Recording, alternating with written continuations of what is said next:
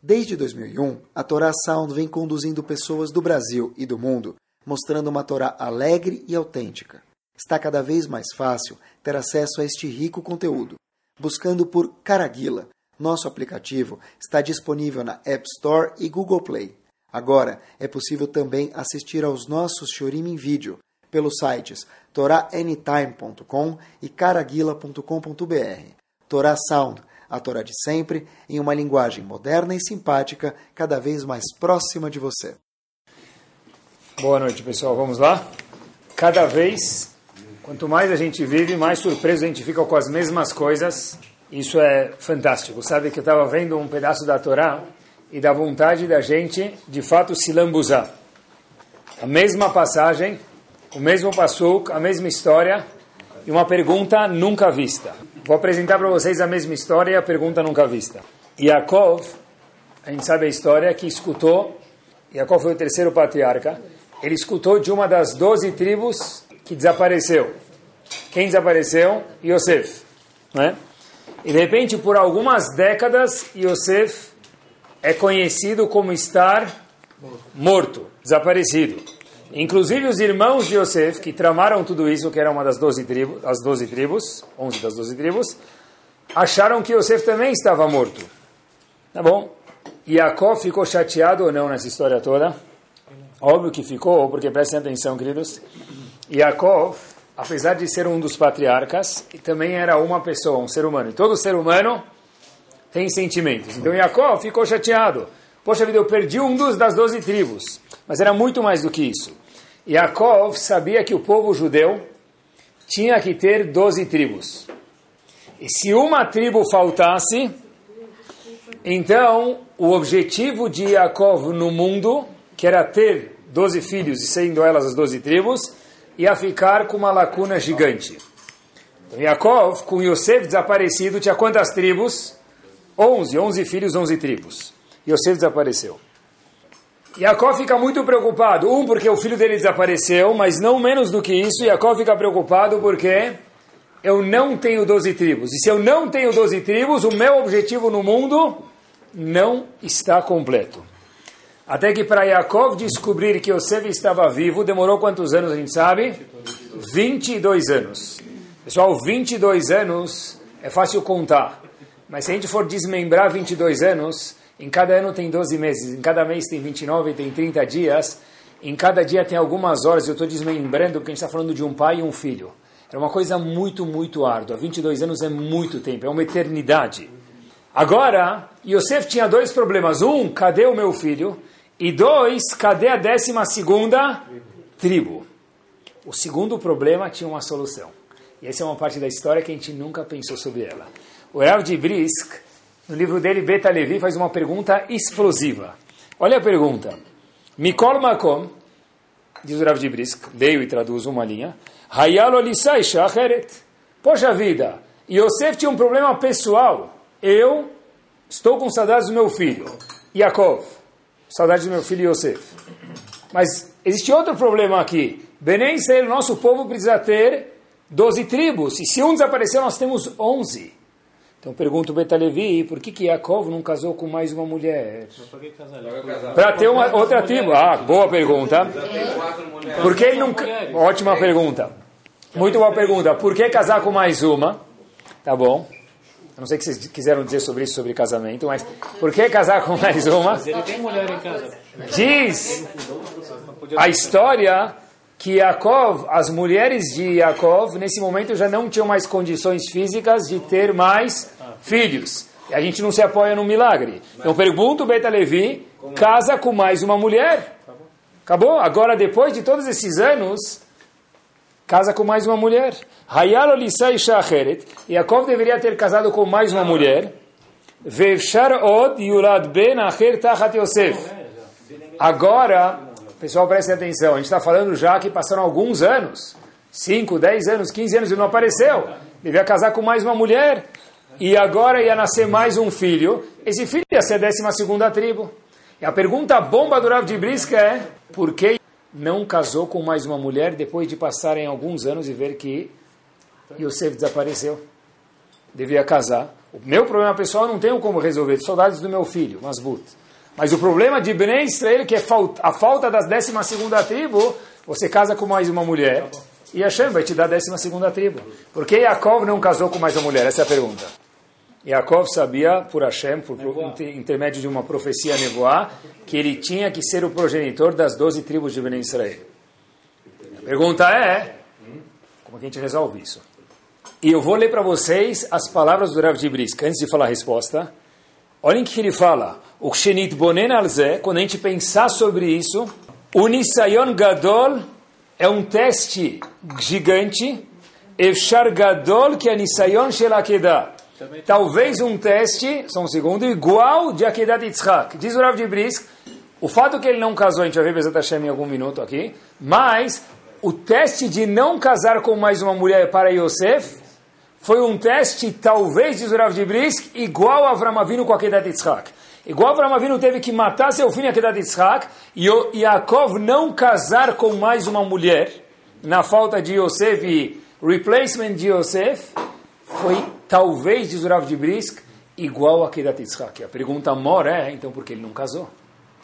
Por que ele não casou com mais uma mulher? Ele está falando que teve no sonho os 12 feixes. Porque talvez daí que ele sabia que ia ter os 12... Sim, é uma nevoa. Ele teve uma nevoa. Um sonho, é? Sim. Então, a pergunta é por que ele não casou? A resposta, a Bezerra Hashem, vai vir daqui a alguns minutos. Vamos entender o assunto e a gente volta para o porquê de não ter casado com mais uma mulher. Que o Rav de Brisk diz que foi um teste quase, possivelmente, igual a Kedat Yitzhak. Pessoal, vamos uma parada para o Egito. Vamos dar um passo adiante, daqui a pouco a gente volta para responder a pergunta Bezerra Hashem. Yaakov e os Eudim, melhor dizendo, me desculpem, os Eudim estavam alguns meses antes de sair do Egito. Foi uma praga, duas pragas, três pragas, até que a nona praga, que Hashem manda para o Paró e para os egípcios, como chamava? Rocher, escuridão. As dez Makot duraram aproximadamente um ano, da primeira à última, mais ou menos. Uma delas foi Rocher, escuridão, a nona praga. Essa praga foi dividida em três estágios. Os primeiros três dias era escuridão nos egípcios. Até que o egípcio ligava a vela e a vela não iluminava. E onde o dia estava, tinha luz.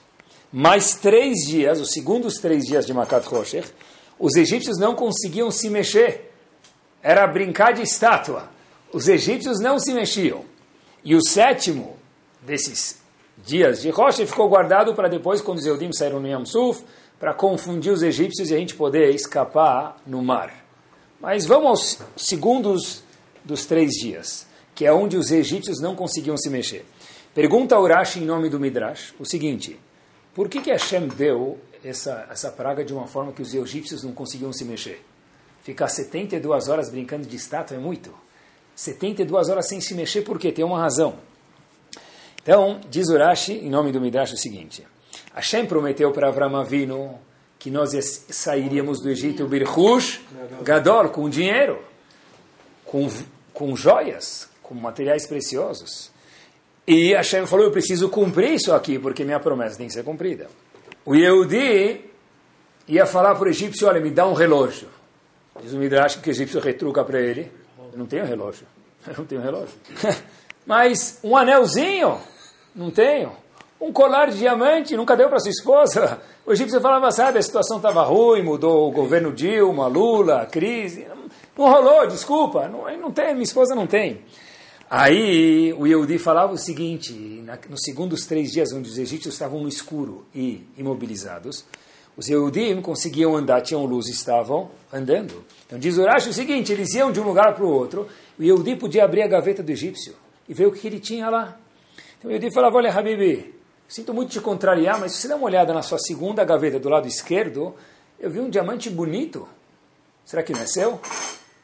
Aí o outro Yehudi falava, eu não tenho nada para te dar. Ele falou, olha, mas na terceira gaveta do lado direito, o egípcio dizia, olha, eu estou na terceira gaveta do lado direito, eu vi um relógio de ouro chique.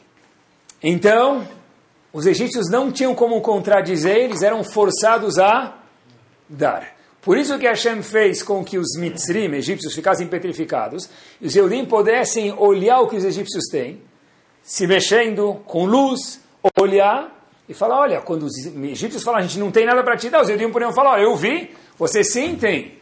E o egípcio ia lá e dava para o Eudi. Isso é o que Rashi traz. Agora olhem que pergunta explosiva, pessoal. Que, que linda de se lambuzar que a Torá é. Mesma Torá e cada vez uma pergunta nova. Tem um comentarista chamado Sifteh Hamim. É uma junção de sábios que comenta o Rashi. Ele faz uma pergunta espetacular. Ele fala o seguinte. Hashem falou que na saída do Egito, Hashem vai dar ren. O que é ren? Simpatia, graça dos Yehudim nos olhos dos egípcios. Quer dizer, quando o egípcio via um Yehudi, ele ficava o quê? Uau! Eu quero que você vá embora e não só que eu vou te condecorar com presentes. Então pergunto Ziftechamim o seguinte, por que que tinha necessidade de Hashem dar Maká de Rocher? Para os egípcios ficarem petrificados, para os Yehudim poderem olhar as joias dos egípcios. Mas se Hashem deu ren, simpatia dos Yehudim nos olhos dos egípcios, eles queriam dar para a gente o quê? Joias, dinheiro e tudo que tinha de bom. Então por que, que tinha um Yehudi que procurar na gaveta para ver o que o egípcio tem? Diz esse comentário chamado Siftech Hamim sobre o Rashi o seguinte. Não era um milagre ter o Rena, esse Rena, essa simpatia, não era uma graça que Hashem mandou, um perfuminho e pronto, não sei de onde veio. Ele não entendeu nada. Quando Hashem deu a Macá de Rocher e os egípcios não conseguiam se mexer, e os Yehudim viram as coisas, e os, os egípcios estavam completamente indefesos. Os Yehudim viram tudo, os egípcios estavam indefesos. Então a pergunta é, é o seguinte, eu sou um Yehudi, eu trabalhei 210 anos para você, egípcio. Meu pai, meu avô, meu bisavô. Provavelmente, eu estou acrescentando isso, muitas das joias que os Yehudim viram na mão, nas gavetas dos egípcios, eram da onde? Dos Yehudim. Os Yehudim trouxeram para o Egito joias, e de repente essa joia agora pertence a quem? Algum avô, bisavô de algum egípcio que pegou de um Yehudi quando escravizou ele. Os Yehudim foram lá, abriram as gavetas. Eles viram joia dos egípcios e viram joias provavelmente que já deviam ter sido deles. Nós trabalhamos 210 anos para vocês e nunca ganhamos nada. A Gumará, inclusive, faz uma conta que tudo que a gente ganhou é menos do que a gente merecia de pagamento. Naquela época eu sei que não tinha e-social, não tinha contribuição, não tinha fundo de garantia, mas ainda assim diz o Talmud que a gente merecia muito mais do que a gente ganhou. Então, por que, que nós, Yehudim, não abrimos a gaveta e pegamos tudo isso sozinho? Era nosso. A gente merece isso, é pagamento. Por que, que o Yehudi, quando viu os egípcios petrificados, e a gente merecia isso, porque a gente não abriu e pegou tudo isso para a gente? Yusuf Techamim, é isso mesmo. Nós tínhamos a, a opção, a oportunidade de fazer assim. É nós, agora é nossa vez. Vamos abrir o saquinho e colocar tudo lá dentro. E sair, não de fininho, eu vou sair de uma forma honrosa. O fato é que a gente não pegou nada e terminou a Macá de Rocher, e os egípcios viram isso. Falaram, a gente não tem nada. O, egípcio, o Yehudi falou para o egípcio, olha, como você não tem? Eu vi na terceira gaveta um relógio, um anel, um colar. Quando o egípcio percebeu a nobreza que a gente podia ter pego, e nós fomos honestos e não pegamos, isso gerou o quê? Isso gerou a simpatia nos olhos dos egípcios. E aí o que, que eles fizeram? Falaram, uau, eles podiam ter pego e não pegaram, olha que povo nobre. Agora não só que eu quero dar um, como eu vou dar o quê? Dois relógios para vocês. Não só um anel, como dois anéis. Não só um colar, como dois colares. Que a gente perguntou, por que, que teve que pedir se a gente tinha ren, simpatia? A resposta é que a gente só teve ren porque a gente se comportou de uma forma nobre e honesta sem pegar dos egípcios.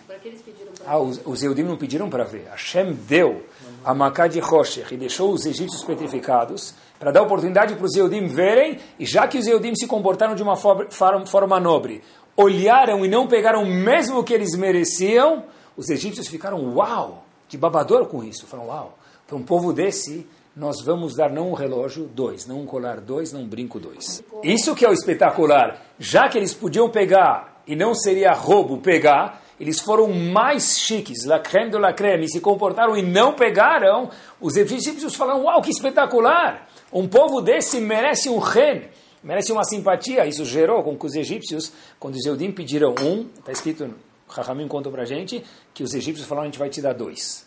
Por quê? A nossa honestidade provou naquele momento algo de se destacar. Agora, olhem que curioso, eles contam até, falando em honestidade, que os cidadãos foram para uma audiência com um anjo, um malach, tinha um anjo andando, e, um, e algumas pessoas foram presenteadas com uma audiência com um anjo. Presidente dos Estados Unidos chega para o anjo e faz a seguinte questão, olha, quando que vai ter, terminar o terrorismo no mundo? A gente está atrás do terrorismo há alguns anos, nós gastamos milhões de dólares por mês, não por ano. A gente quer saber, nós, nação americana, quando vai terminar o terrorismo no mundo? O Malach fala só um segundinho, sobe e pergunta para lá em cima. Ele volta e fala, olha, vai demorar mais algumas décadas. Então o presidente dos Estados Unidos fala, puxa vida, que pena, não vai ser na minha gestão. Ele vai embora. Quem foi agraciado também por poder conversar com o anjo foi o presidente das Nações Árabes. Então o presidente das Nações Árabes também vai lá e fala, olha, a gente tem uma dúvida aqui. Aproveitar a deixa do anjo, do Malach, a gente queria saber quando que vai terminar os conflitos internos. Tem muita gente morrendo em muitos países árabes. O anjo fala, muito boa pergunta. Ele sobe lá em cima a pergunta. Fala, vai demorar aproximadamente 100 anos. Aí o presidente árabe fala, olha, puxa vida, não vai ser na minha gestão. Até que contam que veio o presidente do Brasil e vai perguntar, olha, quando é que vai terminar a corrupção no Brasil? Ele foi o terceiro agraciado perguntar isso aqui. O Malach fala, muito boa pergunta. Esse é o último pedido, eu tenho que responder. O Malach sobe lá em cima, o anjo sobe lá em cima, começa a olhar tal volta com a resposta. O Malach fala, olha, me desculpa, mas parece que dessa vez, diz o anjo, não vai ser nem na minha gestão. Quem contou isso? Tio Vitor Azrak, tio da minha esposa. Pessoal, falando de honestidade, brasileiros e brasileiras, voltamos. É um tema que merece atenção. Por que, que esse tema de honestidade merece atenção? Porque os Yehudim saíram do Egito com nobreza por causa da honestidade? Sim. Porque nós somos brasileiros? Sim mas por mais uma razão muito forte. Talmud em Maseret Shabbat, na página 31a, conta para gente uma coisa importantíssima. No jogo da vida, que todo mundo conhecia e conhece ainda, tem regras. Jogo de criança, jogo da vida tem regras. O jogo da vida de verdade é o que a gente vive e também tem regras. Sério, eu pensei que só o jogo da vida que vendem na loja tem regras. Não, o jogo da vida que a gente vende também tem que ter regras. E Hashem fala o seguinte, olha, eu não quero pegar ninguém despreparado, e depois de 120 anos bem vividos, Hashem conta isso para a gente. Eu vou fazer para a pessoa, diz Hashem, cinco perguntas distintas, em ordem. A primeira pergunta famosíssima que a Kadosh Baruch Hu vai fazer para qualquer um, homem ou mulher. Omrim lo, Hashem chega para a pessoa e faz a seguinte questão. E por que, que tem isso? Porque, queridos, quando a pessoa vai fazer vestibular, ele quer entrar na GV, ele faz um vestibular específico. Ele quer entrar na USP, ele vai fazer outro vestibular. Se ele quiser entrar em alguma outra faculdade, talvez nem precisa de vestibular, né? Mas muitas delas têm um vestibular específico. E Hashem fala, olha, eu vou te dar as perguntas para que você faça o vestibular específico e saiba responder o gabarito aqui em cima, depois de 120 anos.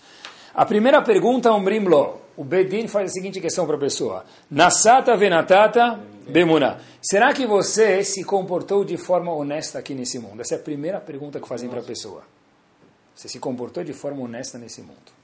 Segunda pergunta, já que a gente está falando disso, o tema do nosso tiro é a primeira, mas vamos, entre parênteses, falar das outras quatro.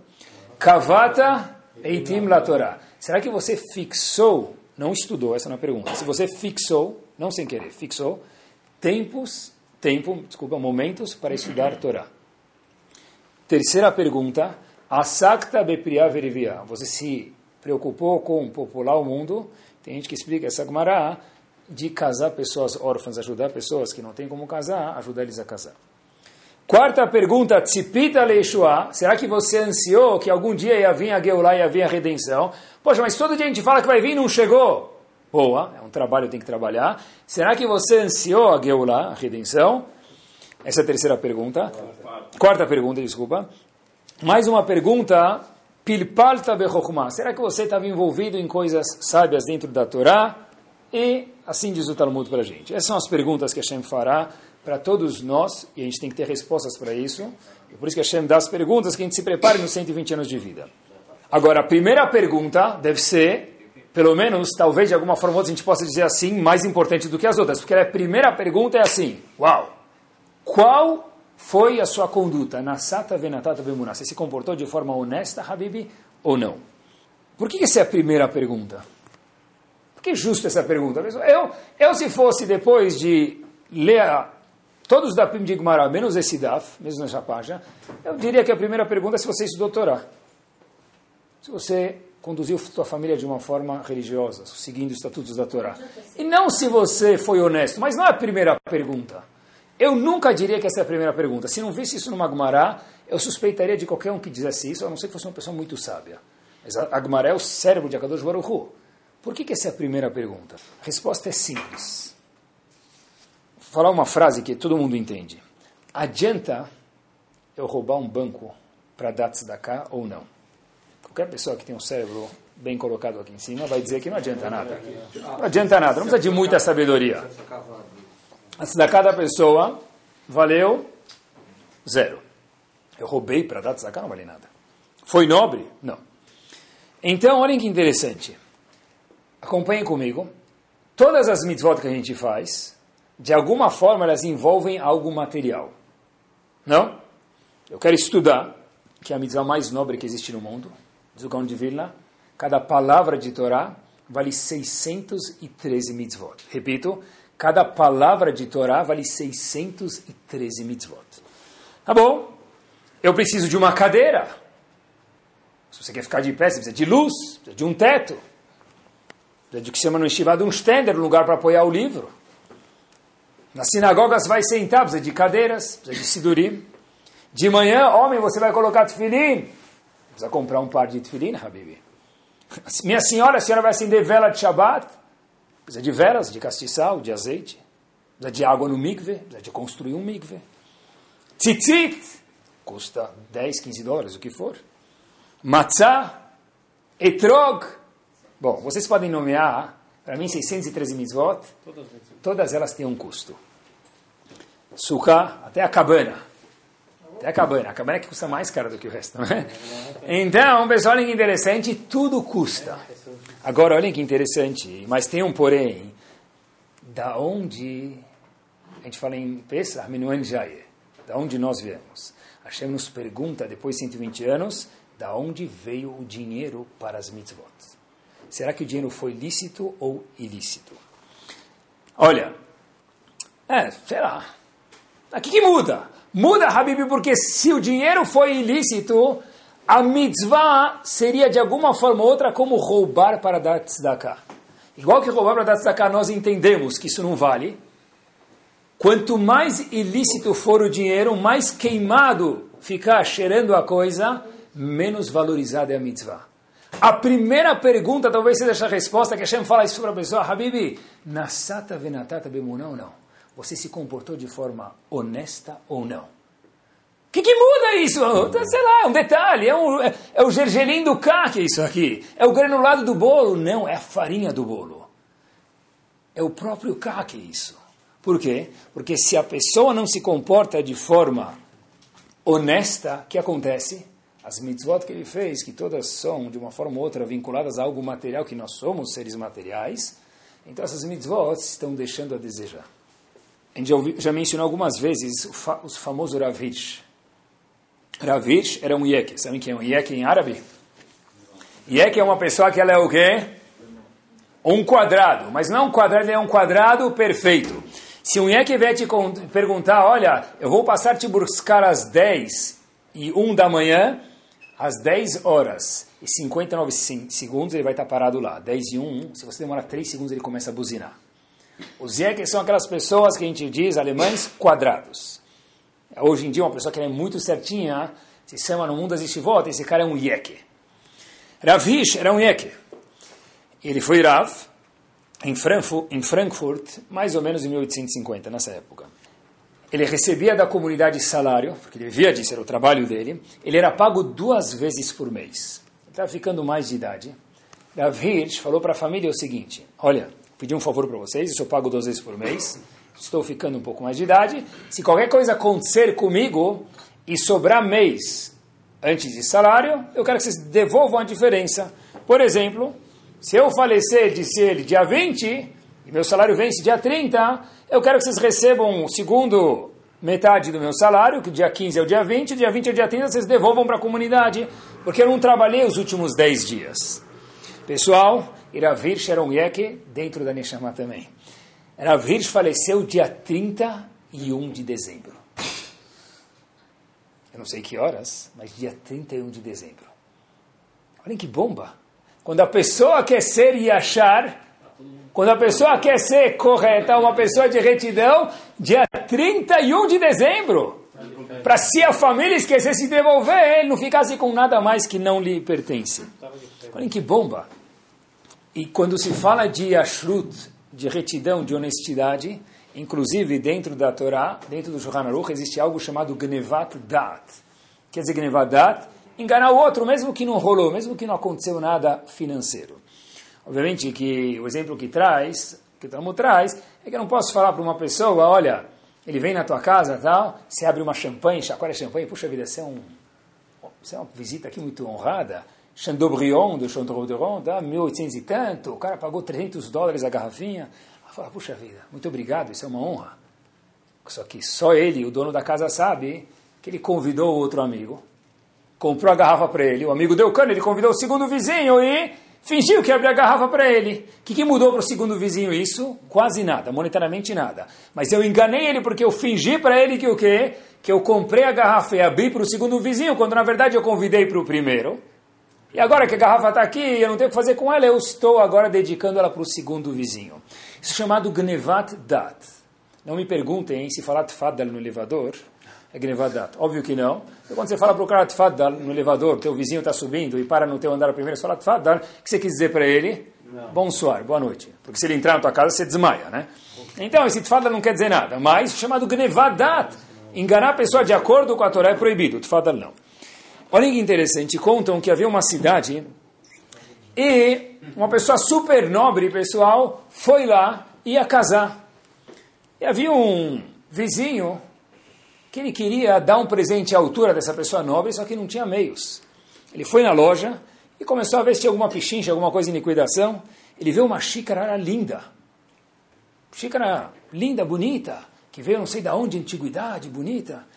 Então esse vizinho com menos posses econômicas, falou o seguinte, olha, quando é que está essa xícara? Está escrito promoção. Ele falou, olha, essa xícara aí, se o senhor encostar, o senhor vai ver. Encostou na xícara, se desmontou, porque ela estava quebrada. Ele falou, isso aqui é só para mostrar, a gente não vende isso aqui. Ele falou, mas quanto é que você venderia? Ele falou, isso aqui não vale nada, meu querido. Ele falou, ah, quanto é que você venderia? Ele falou, ah, sei lá, dois, três reais eu te vendo ela. Ele falou, tá bom, embrulha ela para mim e eu vou dar para o meu vizinho. Quando é que ele vai saber que o presente quebrou? Veio quebrado. Quebrou no caminho, ele nunca vai saber. Pegou, mandou a loja embrulhar, embrulhou, ele colocou numa caixinha chique daquela loja de antiguidades. Ele entrega o presente para o vizinho. O vizinho, depois de uma semana, liga para ele e fala: oh, tem vergonha na cara? O vizinho nobre fala para o vizinho: oh, Como assim? Não tem, qual o problema? Deu uma xícara nobre para o senhor. Como assim nobre? Veio toda quebrada. Foi, ah, foi o transporte, me desculpa. Como assim o transporte? Cada pedaço quebrado da xícara veio embrulhado separadamente, meu querido.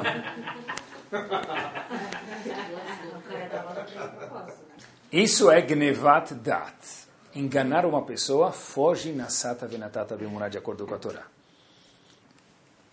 Voltamos para a pergunta. Na Sata Venatata Bemunah, você foi honesto? A Gemara não pergunta, quando está preparando o Shuli de novo a pergunta, não está escrito você foi honesto. O que está escrito na pergunta, na Sata Venatata, você comercializou, você lidou com as pessoas, Bemunah. Por que chamou assim? Por que não falou a palavra honestidade? Emuná quer dizer fé. Você, Nasata Venatata, lidou com os outros com Emuná, com fé? Por que a pergunta é Nasata Venatata Bemuná? Olhem que interessante, porque a resposta é a seguinte, aqui é a regra mor do Shiur. A pessoa que tem Emuná, nessa frase que eu vou falar para vocês, é difícil, precisa trabalhar mesmo, fazer musculação sobre isso, a pessoa nunca vai se comportar, comportar de forma desonesta. Emuná em que? Confiar em quem? Em Hashem? Não, nesse lema. Óbvio que em Hashem, mas nesse lema. Se eu entendo que o que tem que ser meu, ninguém tira, não existe razão nenhuma, sem usar as emoções agora, só de forma racional. Se nós entendemos e confiamos que o que tem que ser meu é meu e daqui ninguém me tira, ou ninguém tira isso de mim, qual lógica no mundo de eu me comportar de forma desonesta? Seria ridículo. Eu sei que, que se eu mereço ganhar 100 hoje, ou amanhã, ou hoje e amanhã, esse 100 ninguém me tira. Então, se parecer que eu vou ganhar 90, vai vir 20 do outro lado, vai vir 10 do outro lado e vai completar o 100, vai perfazer o 100. Não existe ninguém ganhar algo que não pertence a ele. Eu posso ganhar 110 e perder 10 amanhã. Fé, né? Fé, na verdade, é confiar igual nós confiamos. Que tem a Kadosh Baruch Hu e outras coisas, faz parte da Emunah e tem livros para isso que a pessoa estudar. A pessoa precisa trabalhar sobre isso, não é fácil. Mas o lema é o seguinte, na Sata Venatata não é se você foi honesto. Você trabalhou com Emunah, Emunah em quê? Emunah que o que é predisposto a ser seu, nunca vai ser tirado. Se você se esforçar, obviamente. Tem coisas que pode e tem coisas que não pode. Para isso, cada caso é um caso, igual que uma mulher pergunta se ela precisa ir no mikve ou não, igual que a gente pergunta se esse produto é kasher ou não, tem que ligar perguntar sobre alahot monetárias. Ramoshe Feinstein escreveu o livro dele, Grot Moshe, ele costumava dizer que tem dois assuntos que poucas pessoas perguntaram para ele.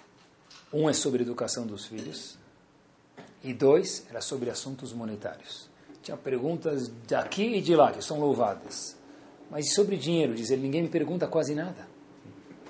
Porque é uma coisa que é a primeira pergunta, que tem que ser ressaltado aqui. Qual é a pergunta na Sata Venatata Bemuná? Você teve fé? Fé em quê? Que o que tem que ser nosso, e tem que repetir isso, será nosso. Inclusive, olhem que bomba, o Ben Ishai fala para a gente o seguinte, o Ben Ishai tem um livro chamado Ben Yoyadá, sobre o Talmud. E ele comenta sobre essa Gemara, estava procurando o seguinte, a primeira pergunta é se você trabalhou com honestidade. Qual a segunda pergunta? Será que você fixou tempo para estudar a Torá? O Ben Ishai diz que tem uma ligação direta entre a primeira e a segunda pergunta. Olha o que ele fala. Meu querido marido, você quando chegou na Rupá, não sabia, agora já foi, assinou algo chamado o quê? Que tu vá, que tu vá trabalhar, que tu vá trazer para para casa, que tu vá sustentar a esposa, comprar roupa antes do Hag, que tu vá pagar a escolaridade dos filhos, e daí por diante, não é? Ele assinou o documento da Ktuvá, e é uma obrigação de um marido para a mulher. O marido tem essa obrigação para a mulher. Mas minha esposa trabalha e ela ganha mais do que eu, sorte sua. Mas a responsabilidade continua sendo o quê? Sua. A generosidade é dela, mas a responsa é sua, marido. Então diz o Benishkai o seguinte: você tem uma responsabilidade alárrica de trabalhar e trazer sustento para casa. Então Hashem vai perguntar para a pessoa, por que você não estuda? Fala, como assim eu não estudo, Hashem? Porque eu, eu assinei a Ktuvá e eu sou um cara honesto, que é a primeira pergunta como fazer, que eu tenho que trazer responsabilidade é, para nascer sustento para minha casa. Diz o Benushai, por quê? Você fala o quê? Eu não tenho tempo. Ah, diz o Benushai, boa, bom argumento. Essa pergunta, Kavata itim la Torá, se você fixou tempo para a Torá, está do lado da outra pergunta, se você foi honesto. Por quê? Porque uma pessoa que trabalha de forma honesta, mas a pergunta não era se você foi honesta, como a gente mencionou antes, é Nasata venatata o quê? Beemuná, se você teve fé. Se você teve fé, em quê? No lema que o que tem que vir para você virá, você se esforçou no horário comercial, daí por diante não depende mais de você. Depende dele, de maiúsculo. Eu não tinha tempo para estudar a Torá. Ah, você achou que se trabalhasse mais meia hora ia vir? Meus amigos, não vem de nós, vem dele. É o exemplo que eu sempre repito. Se trabalhar muito desse mais dinheiro, nem sempre é assim. É, um Aqueles que trabalham pouco, muitas vezes ganham muito. Aqueles que trabalham muito, muitas vezes ganham pouco.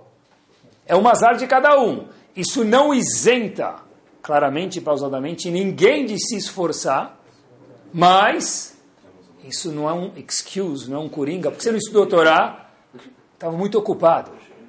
Assim, você não conseguiu virar, e é difícil demais, isso é um teste gigante. É a Kedat Yitzhak nos nossos dias, isso. Não menos, sem desmerecer nada. Você não conseguiu virar o celular de ponta cabeça, colocar no silencioso, não no vibrador, porque não adianta, no silencioso, estudar com Havruta, alguns minutos, eu não tinha tempo. Porque eu estava trabalhando, eu assinei a Ktuvá. Essa é a primeira pergunta junto com a segunda. Porque uma pessoa que tem Munar, ele vai trabalhar, ele vai ser responsável, mas ele não vai se isentar, porque ele entende que tem um momento para trabalhar e tem um momento para estudar. E o fato de trabalhar mais, queridos, não faz que a pessoa tenha mais para nascer depois de um certo limite de horas, que é o normal uma pessoa trabalhar. Ah, Sim. Mas tem o que é muito forte nessas horas. Sim, muito difícil.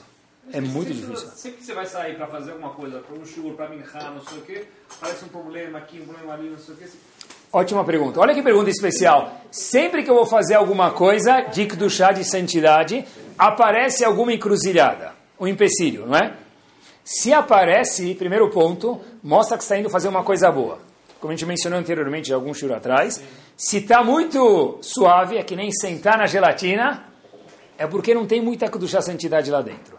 Agora eu vou te fazer uma pergunta de volta, já responder de uma forma judaica. Outra pergunta. Quem não gosta muito de fazer ginástica? Como que ele faz ginástica? Ele, já que ele está pagando o personal, então se o cara chegar às seis e meia da manhã, ele vai descer. Tiver nevando, ele vai ir. Procura formas de se obrigar. Esse é o jeito, tem que procurar. Igual que para outras coisas nós procuramos formas de obrigar, tem que procurar forma de obrigar. Que igual para a saúde a gente faz isso, para o trabalho a gente faz isso, para outras coisas a gente faz isso, a pessoa tem que fazer.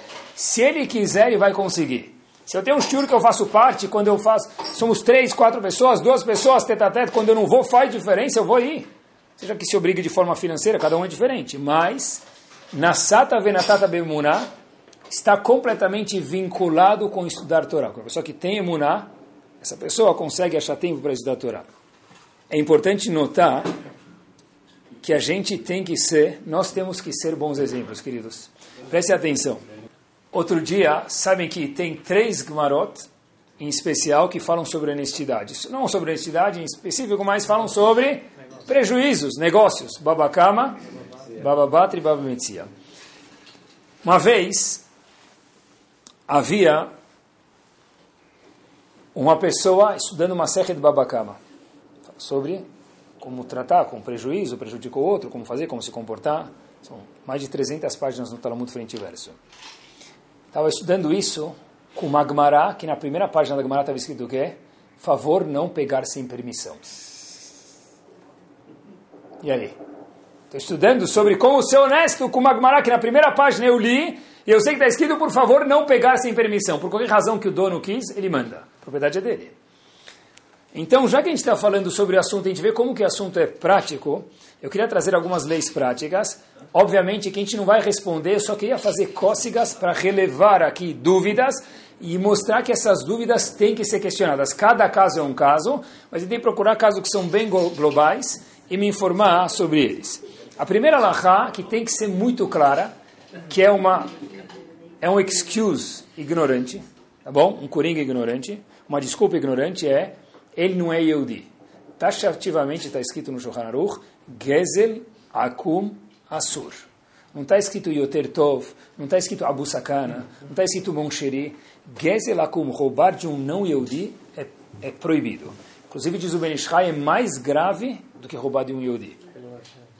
Inclusive, existe um famoso comentário no Shulchan Aruch que aparece dentro do Shulchan Aruch, chamado Beira Golá, em Rosh Mishpat, que é um dos tomos do Shulchan uma das sessões do Shulchan que fala só sobre assuntos monetários, no capítulo 348, e faz na anotação 5, Beragolá faz a seguinte observação. Eu vi, só traduzir isso para vocês, muitos que se enriqueceram através de equívocos que não Yehudim fizeram. Se aproveitaram, passaram a perna num não Yehudi aqui, ou não Yehudi lá, deram um jeito. Mas não tiveram, a longo prazo, nenhum sucesso com esse dinheiro de Beragolá. Por quê? Diz o Beragolé, só traduzir para vocês. Eles perderam lo além desse dinheiro todo que eles ganharam dos não Yodim passando a perna e ficaram sem brachá alguma. Ele não está falando malachá. O que ele está falando aqui? Eu vi com meus olhos, diz o Beragolá. Ah! Beragolá é um comentário sobre o Shulchan Aruch. Ah! Mas tal pessoa faz isso, ele tem barba. Tal pessoa faz isso, ele tem kippah. Uma vez, tem uma convenção chamada Guda Convention nos Estados Unidos, que é muito famosa e muito grande, especialmente no mundo judaico. Pessoas de peso pesado, rabanim de peso pesado, vão lá. E uma vez Rav Shimon Schwab Zichron Libraha, quando estava presente, levantou e falou a seguinte observação. Uma vez saiu no New York Times, assim disse ele, o seguinte título de um artigo. O judeu ortodoxo é pego roubando. Rav Schwab o seguinte: se ele roubou, tem que ficar fixo nos nossos olhos que ele não é ortodoxo. Porque igual que nós vemos, disse Rav Shimon Schwab, uma pessoa entrando no McDonald's, comer dois hambúrgueres, alface, queijo molho especial, cebola picles e um pão, com gergelim, ninguém diria que ele é frum, ele é ortodoxo. Como é que pode ser que um judeu ortodoxo é pego roubando? É um Yehudi que se comporta de forma ortodoxa e tem uma fraqueza grande, mas não é ortodoxo. Porque se nós não consideramos alguém que come carne com leite ortodoxo, alguém que anda de elevador no Shabat ortodoxo, alguém que rouba, ele não pode ser considerado ortodoxo, porque não está escrito que é menos grave do que Shabat. Fato é que a primeira pergunta que fazem para a pessoa, Nasata venatata bemunah. Olhem que interessante. Pessoal, olhem o que existe no mundo hoje. Um repórter, existe um jornal esquerda israelense chamado Haaretz. Um Aconteceu essa história exatamente assim. Esse jornal de esquerda chamado Haaretz, o editor, o repórter, não o editor, o repórter, foi entrevistar Rav Shach. Eu não sei por que razão ele foi entrevistar o Rav Shach, Rosh Ponovich. Mas ele foi entrevistar o Rav Shach sem agendar. Falou, olha, ele tem que me atender. Se eu sou do jornal, ele vai ficar famoso saindo do jornal, tem que me atender. Então chegou o repórter lá e falou, eu vim do jornal, etc e tal. Falou, olha, meu amigo, aqui dá para chegar, aqui eu entro quando eu quero. Tem ordem, pode ligar, agendar, será recebido com prazer. Você é um Yehudi como todos os outros. Mas entrar sim, tá bom. Então, já que ele não conseguiu entrar, falou, olha, eu preciso escrever alguma coisa para o jornal. Porque eu escrevi que eu fui lá, não consegui ser atendido, não agendei e voltei. Preciso completar algum buraquinho no jornal. Esse repórter volta, para não perder a viagem antes de voltar, ele entra na Yeshiva de Ponovich, do lado do escritório do Rav Shach, para não perder a viagem para Bnei Brak. Ele entra na Yeshiva, ele começa a olhar, fica assustado, ele volta e escreve a seguinte matéria. Olha, eu fui para Ponovich, pessoal, o jornal Haaretz escreve isso. Eu fui para Ponovich e parecia que eu estava em outro mundo. Quando li isso, eu já imaginei onde ia terminar a matéria. Mas eu me equivoquei. Escreveu ele o seguinte: estava meia hora de Tel Aviv, onde eu moro, Tel Aviv para Bnei Brak. E sabe o que me surpreendeu? Porque eu digo que eu estou em outro mundo, disse o repórter desse jornal Aretz. Algo chamado, que tem toda a yeshiva, talvez vocês não conheçam, no mural escrito Hashavat Avedah, devolução de objetos perdidos. Havia lá caderno, relógio, haviam lá sobretudo, sobretudo está frio, se usa um sobretudo. Olha, achou-se sobretudo. Quem for, por favor, dar os simanimos identificação correta do sobretudo, para que eu possa devolver isso ao dono. E numa yeshiva, eu não me assusto quando alguém perde uma carteira, perguntem para ele depois, perde uma carteira, perdi a carteira. Depois de algumas semanas, encontram o dono e a carteira está intacta com o dinheiro. Isso existe ainda hoje. Eu vi com meus olhos na Shiva onde eu dou aula. E em qualquer outro lugar, pessoal, existe isso, Baruch Hashem. Existe honestidade no mundo? Existe.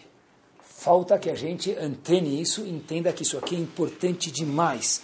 Escrito no jornal Haaretz. O repórter de esquerda falou isso que me impressionou. Me impressionou entrar num lugar e ver que tem um papel de Ashavat Havedah, devolução de artigos perdidos.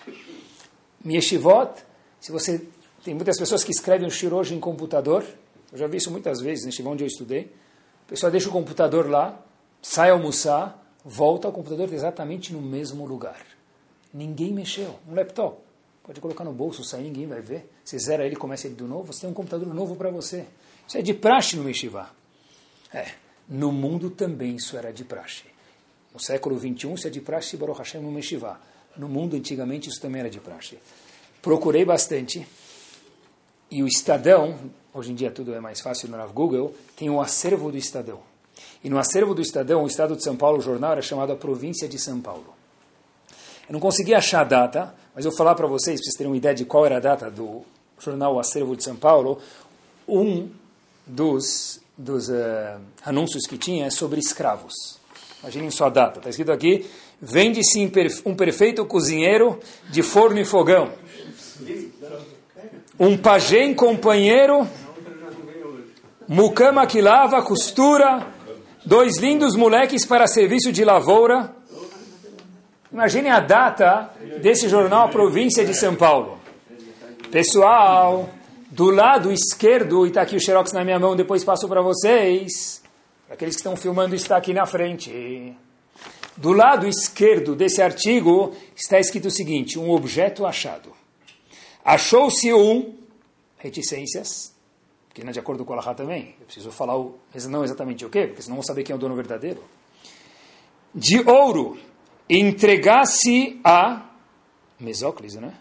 A quem provar ser seu dono, dando os sinais certos, e olhem que espetacular, e pagando pelas despesas do anúncio. Informar nesta tipografia. Pessoal, eu não sei se hoje a gente abriu o Jornal Estado de São Paulo, alguém nem vai nem anunciar que perdeu, porque ninguém vai ler, se perdeu não vai achar. Pior ainda, achou-se um objeto de ouro. Na província de São Paulo, que era o ex-jornal Estado de São Paulo, confiram, existiu isso. E no mundo de Torá existe Baruch Hashem isso. Nasata venatata bemuná.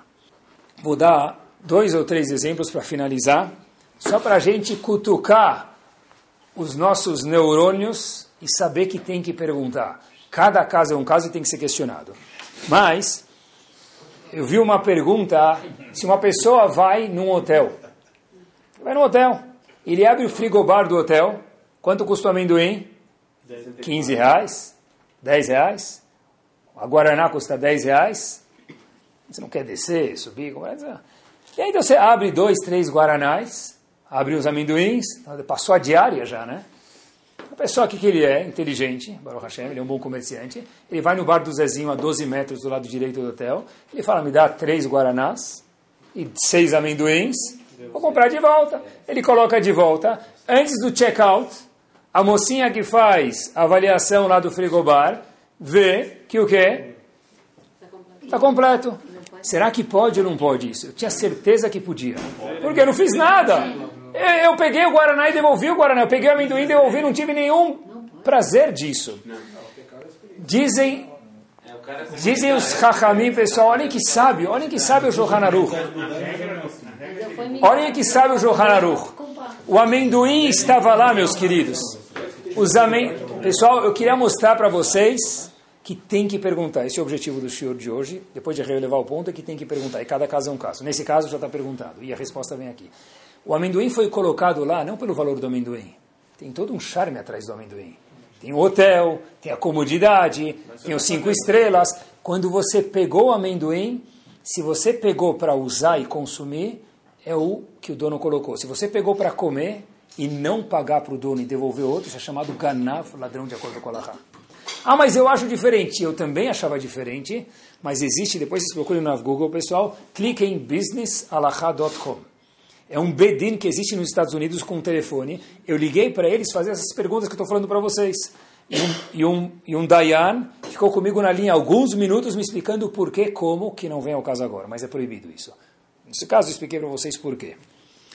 Ou, outra pergunta que eu perguntei, obviamente, olha, puxa, meu filho acabou de fazer 14 anos. Ele tem 13, 13 meses, não nem 14, né? Tem 13, 13 meses, a darbeta ainda, a darbeta para enrolar. E no parque de diversões da Disney é de 14 anos em diante a 70 dólares a entrada, eu não sei exatamente o número, e de 14 anos para baixo é 50 dólares a entrada. 20 dólares, vezes os meus 10 filhos, vezes os 20 dias que eu vou passar na Disney, deu, deu X. Pode ou não pode? A lei é simples. Sempre que você vai entrar, e a gente precisa escutar isso do Shulchan Aruch, porque senão a gente começa a racionalizar, porque todo mundo gosta de economizar e por que não quando pode? O Shulchan Aruch diz para a gente taxativamente, essa é a regra, pessoal. Quando eu entro na propriedade de alguém, assim disse esse, esse Dayan para mim, você tem que seguir as leis do proprietário. Mesmo que para ele você não vai consumir mais a roda gigante ou a montanha russa se tem 14 anos de idade ou 13, mas as, a lei é que, por qualquer razão que seja, de 14 para cima é um valor, de 14 para baixo é outro valor, ou a idade que seja. No momento que você mente para ele, a pessoa está transgredindo o gezel, roubo, e assur. E o que a pessoa tem, vai ter. Na Sata Venatata Bemuna, ninguém fica rico porque ele economizou 127 dólares na viagem, pessoal. Se a pessoa quer economizar, ele acha que é importante não que ele não viaje. Ou se ele viajar, ele viaja nas condições. Ah, tem gente que vai e fala no hotel, olha, quantos quartos o senhor precisa? É, um tá bom. Entra lá, dois, o marido e a esposa, e a criança, o bebê, né, porque está chorando, dá para colocar na mala, de repente abre a porta do hotel, tan, tan, tan, chupt, entra 17 filhos no quarto. Pessoal, mas qual o problema? Eu levo a minha toalha, eu levo o meu sabonete, eles tomam banho com água minalba que eu compro. Qual o problema? Qual o problema? A pergunta é boa e racional, mas a regra, meus queridos, é a mesma. Quando você entra numa propriedade, você entra na propriedade do dono conforme o que ele quer. Agora, se você for lá ficar, olha, não tem que ser bobo. Vou ficar 10 dias no hotel, dois quartos. Poxa vida, eu estou no meio de, de- do, do lado de uma mila, sabe quanto custa lá cada, cada diária? Você vai falar para o gerente, olha meu querido, quebra um galho, tal, me dá mais um hóspede sem refeição. Então ele vai falar, sabe o que? Você está ficando tantos dias, pode. Então o gerente, ele é uma pessoa hábil para fazer concessões. Então claro que isso pode. E óbvio que você pode perguntar. Agora, abrir a mala e descarregar lá a torcida do Corinthians, isso é proibido. Jornal de 1880. 1880? Olha que interessante. Então, o acervo do Estado é 1880, não sabia. Mas a Zeshivot é do século 21, que eu mencionei para vocês antes. Inclusive, uma coisa que é uma boa prática, não sei se entra diretamente em Gezer, o Steiper diz que entra, mas talvez é uma boa prática, quando você vai numa sinagoga, pega um livro para estudar, devolve no lugar. Porque amanhã, diz o Steiper, alguém vai querer procurar o livro e não vai achar, vai demorar meia hora. Ele tinha 25 minutos para estudar, demorou 24 para achar o livro. Então, pegou o livro, queridos, devolve no lugar. Olha essa pergunta que eu fiz também quando eu liguei para esse Daiane nos Estados Unidos, estou terminando. Olha, sabe quando você vai na frente da farmácia? Tem, tem 10 lugares escritos reservado para clientes da farmácia ou clientes de tal loja. E eu fiz a seguinte questão para ele: olha, meu querido, tem oito vagas lá na frente e todas estão vazias. Eu não posso estacionar meu carro numa das vagas? Porque, obviamente, se eu perguntar para o mocinho da farmácia, ele falar, pode, não tem pergunta. Óbvio que sim, pode. Mas sem perguntar, ele não está afim de entrar, perguntar. Tem, tem, quantas pessoas vão vir na farmácia? Não, sei lá. A farmácia ainda faz meia hora vazia. Agora vai chegar de repente oito pessoas. O que? Então, ele falou o seguinte, olha, ele me respondeu que- de uma forma espetacular. Ele falou, olha, what's your name? Eu falei, Binyamin. Ele falou, Binyamin, I'm going to tell you something. Eu falei, olha, quando- você tem sofá na tua casa? Eu falei, tenho. E você está sentado sempre lá? Ele falou, não, eu particularmente não sento nem muito no sofá. Falei, olha, tá bom, então, se chegar uma pessoa e você chegar na sua casa e ver uma pessoa sentada no seu sofá que você nunca viu ela na tua vida, você vai se incomodar? Falei, claro. Mas por que você não está usando o sofá? Falei, como assim? O sofá é meu. Agora, como é que vai sentar no meu sofá sem pedir permissão? Falou, that's the answer. É a mesma resposta. Se a farmácia pagou o condomínio, ou pagou o lugar, ou a farmácia, ou a loja que for, obviamente, se você pedir, provavelmente eles vão te deixar, mas tem que pedir. Não pedir, transguide Gezel. E será questionado com Nasata Venatata Bemuná. A pessoa vai trabalhar os músculos. Eu estou falando isso porque eu sei que tem casos que estão aqui, outros casos que não estão presentes. A gente nunca pode abordar todos os casos, e cada caso é um caso. Mas queria só relevar e fazer cócega nos neurônios que a Lachot Mamonot, leis monetárias, cada caso é um caso e tem que ser questionado separadamente. Eu trouxe casos que são gerais, que não tem exceção, mas cada caso é um caso questionado separadamente, mas fazer cócega que tem que questionar. Inclusive, ele fez a seguinte pergunta para mim. Quando você vai no médico, não fiquem bravos, quando você vai no médico, ou qualquer lugar, pode colocar o carregador na tomada para carregar o celular? Aí ele falou para mim, olha, eu falei, olha, desculpa, mas eu acho que pode. Ele falou, você tem razão. Porque é óbvio, se o- a moça vê, ou vê, isso acho que é uma coisa universal, isso, colocar o carregador na tomada, hoje em dia, antes vem o celular do que a pessoa. Normalmente, o quem está indo para ser examinado com o médico é o celular, não é nem a pessoa, né? Então, provavelmente é uma coisa. Então, tudo que é universal e é óbvio, não precisa ser questionado. Mas se vocês são mais sadiquim e acham que não é óbvio, então tem que questionar. Eu acho que no Brasil é igual, pachuto que pode, que não tem pergunta, porque se a pessoa vai trazer agora ah, o- a- a- to- todo carregar a batedeira, o aspirador, óbvio que não pode, mas vai trazer o celular dele, provavelmente pode. Agora, se vocês acham que não pode, então perguntem quando forem em algum caso. E para fechar com chave de ouro, lá aqui vem a resposta da pergunta. A pergunta era por que Yaakov não casou com mais uma esposa para ter a 12 segunda tribo? Ele ficou 22 anos em angústia. E diz o Beta Levi, angústia tão grande que foi um teste, Efshar possivelmente, diz o Beta Levi, que Akedat Yitzhak, igual a Akedat Yitzhak. Porque ele não casou com mais uma mulher. Olhem que bomba. Diz o Beta Levi, e com isso a gente fecha com chave de ouro, Bezat Hashem, é o seguinte, Yaakov não casou com nenhuma mulher porque ele fez uma promessa para Lavan. Falou para Lavan o seguinte, eu não vou pegar mais nenhuma esposa fora suas duas esposas, e, a- e as concubinas foram entregues por quem? Por Lavan, então podia. Mas já que Yaakov, meus queridos, fez uma promessa para quem? Lavan, que de branco só tinha um nome, era a pessoa mais pilantra do mundo. Yaakov falou, não faz jus a um Yehudi, especialmente o terceiro dos avós, progenitor das doze tribos, de mentir por qualquer mais nobre que seja a razão e pegar mais uma esposa. Por isso Yaakov viveu 22 anos angustiados, procurando por Yosef e achando que Yosef morreu, para não falhar na honestidade. Que Bezat Hashem, a gente possa ser honesto, poder Bezat Hashem ter honestidade, ver a Barachá que Kadosh Baruch Hu deu para cada um de nós, que a gente tenha emuná e a Kadosh Baruch Hu possa abrir as portas das verdadeiras portas da esperança, que são as portas de Akazu Baruch dá Barachá para a gente de forma fácil e tranquila. Amém. Que Torá Sound, desde 2001, aproximando a Torá dos Yehudim e de você.